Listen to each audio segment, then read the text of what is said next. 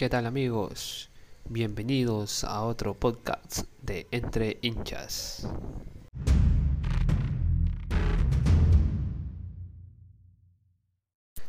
Barcelona Sporting Club visita Fluminense en el Estadio Maracaná de Río de Janeiro por los cuartos de final de la Conmebol Libertadores 2021.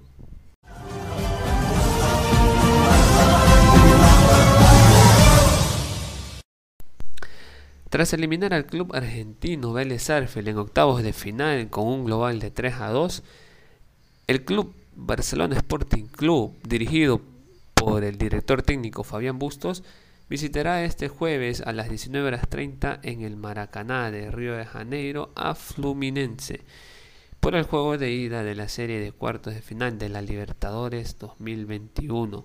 La llave de eliminación directa contra los brasileños será la sexta de estas condiciones que afrontarán los canarios en la historia del certamen de la Conmebol y la segunda en la ronda de los mejores ocho. La Libertadores se disputa anualmente desde el año 60 en donde Barcelona apareció por primera vez en el 61 como el primer representante ecuatoriano en el torneo y de ahí en adelante, considerando la edición en curso, ha participado 27 veces. En tanto, los duelos de eliminación directa desde octavos de final se iniciaron en 1989. En el 92 el club torero chocó por primera vez contra un brasileño en una llave en que uno de los dos equipos pasaría y el otro se quedaría sin ilusión. El rival fue Sao Paulo y la instancia fue en semifinales. En la ida el 27 de mayo, los paulistas se impusieron por 3 a 0 en el Morumbi con tantos de Müller, Palmiña y Rinaldo. Todos estos goles fueron en el primer tiempo. En la vuelta, ya el 3 de junio, no fueron suficientes los goles de José Gavica y Gilson de Souza, ambos en el complemento, para que el local superara en la serie en el Monumental que fue 2 a 0 de esa noche, aquel Sao Paulo del DT Tele Santana y elementos como Setti, Cafú y Rey se consagró campeón en la final contra el News Old Boy de Argentina. Pasaron seis años para que Barcelona volviera a chocarse, a medirse con un brasileño en serie definitiva. Esta vez en la Copa del 98, Vasco da Gama privó a los canarios de hacerse con el título al imponerse tanto en la ida como en la vuelta.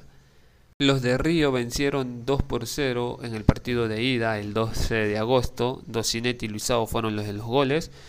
Y 2 a 1 en el Monumental el 26 de agosto, donde Anthony de Ávila anotaba para Barcelona. Y otra vez Luisao y Doniciete para el Vasco da Gama. Los tres antecedentes restantes se remontan a 2017, una edición en que Barcelona llegó a semifinales y fue denominado en ese año el Tumba Brasileños ya que Barcelona se convirtió en el terror de los mismos.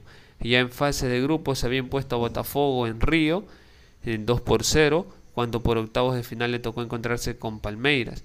Frente al Verdao, en la ida Jonathan Alves marcó el descuento 1-0 el 5 de julio en Guayaquil y en la vuelta Moisés igualó la serie el 9 de agosto en Allianz Park 1-0.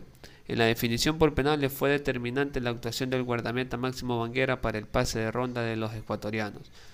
Otro equipo de Brasil se atravesó en el camino de los pupilos de Guillermo Almada. En esta ocasión fue Santos en cuartos de final. La ida en el Monumental fue empate a uno. Alves por Barcelona y Bruno Enrique por Santos. El 13 de septiembre la vuelta en el Urbano Caldeira fue triunfo de los Canarios por 1 a 0 otra vez con gol de Jonathan Alves como figura goleadora el 20 de septiembre.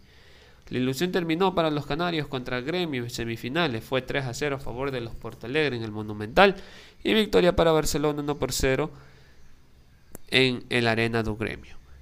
El equipo de Renato Gaucho se alzó luego con el título en la final frente a Lanús de Argentina. La historia continuará ante el Flu y el entrenador Bustos anticipó que analizado a Fluminense, dirigido por Roger Machado y que el elenco canario buscará hacer un muy buen partido en el Maracaná con miras a la definición en Guayaquil el 19 de agosto.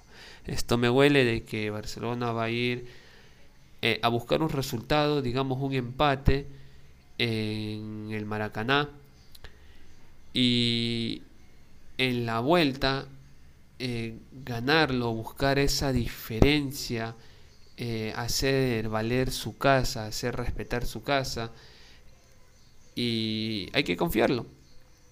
Hay que confiar en el planteamiento de Bustos, cómo lo hará para que Barcelona avance y esté entre los cuatro mejores.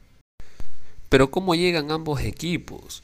Barcelona busca meterse en una nueva semifinal tras obtenida en el 2017, como ya lo habíamos mencionado. Eh, llega a este duelo con una racha de 5 victorias por Liga Pro y octavos de final de Libertadores, donde lograron imponerse a Vélez Arfield. Además, Bustos podrá contar nuevamente con el atacante argentino Michael Hoyos, quien se pudo recuperar ya de su lesión. Por su parte, Fluminense se ubica en zona de peligro en el Brasilerao, donde ha perdido los últimos tres compromisos que disputó, mientras que Libertadores llega a vencer a Cerro Porteño en los dos partidos directos 0 a 2 y 1 a 0 respectivamente. Este Fluminense versus Barcelona será transmitido por ESPN y recordándoles que va a ser en el estadio Maracaná de Río a la hora 19 horas 30 hora ecuatoriana. En las últimas horas, el medio Globo de Brasil entrevistó al presidente del Fluminense, Mario Vitancourt, quien habló sobre el duelo con Barcelona Sporting Club por Copa Libertadores. El dirigente reconoció que hay opciones de que haya público para el partido de ida y se habla de 4.500 aficionados aproximadamente en las gradas. Y además, pues reveló que se contactó con los dirigentes toreros. La intención era llegar a un acuerdo de reciprocidad, es decir, si hay hinchas en el Maracaná, también debe haber en el Estadio Monumental y así viceversa. En caso de que uno no pueda tener hinchas, los dos partidos se jugarían sin público. Por otro lado, aseguró que el diálogo fue muy cordial y además tuvo una respuesta de Afaro Moreno, en donde decía que se sientan libres y tienen una oportunidad de llevar hinchas, porque si nosotros pudiéramos, lo pondríamos. Lo que sí es cierto es que el COE Nacional aprobó el 15% del público en gradas para el cotejo del jueves 19 de agosto en el Monumental contra el Fluminense. Pero aún no se sabe con ciencia cierta si el COE Nacional va a permitir que vaya hinchas de parte del club brasileño.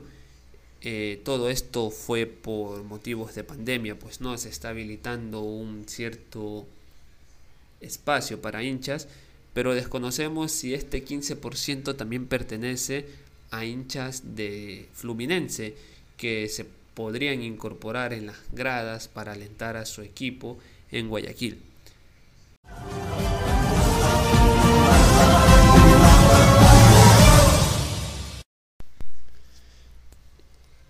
Hemos llegado al final de nuestro episodio analizando la situación de Barcelona con equipos brasileños y ojo que es el primer encuentro oficial que juega Barcelona contra Fluminense. Ya había disputado un partido amistoso por la Florida Cup 2018, donde Barcelona se le impuso 3 por 1.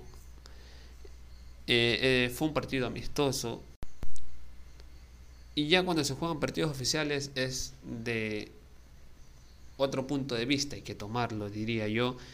Entonces, ojo también que Barcelona cierra esta serie, esta llave en casa no como lo hizo en el 2017 que tuvo que viajar a Brasil para cerrar allá. Entonces es una ventaja, se podría llamarlo así, de Barcelona para cerrar y dar ese pase a semis y ubicarse entre los cuatro mejores de la Conmebol. Gracias por escucharnos, gracias por estar aquí y nos vemos en la próxima.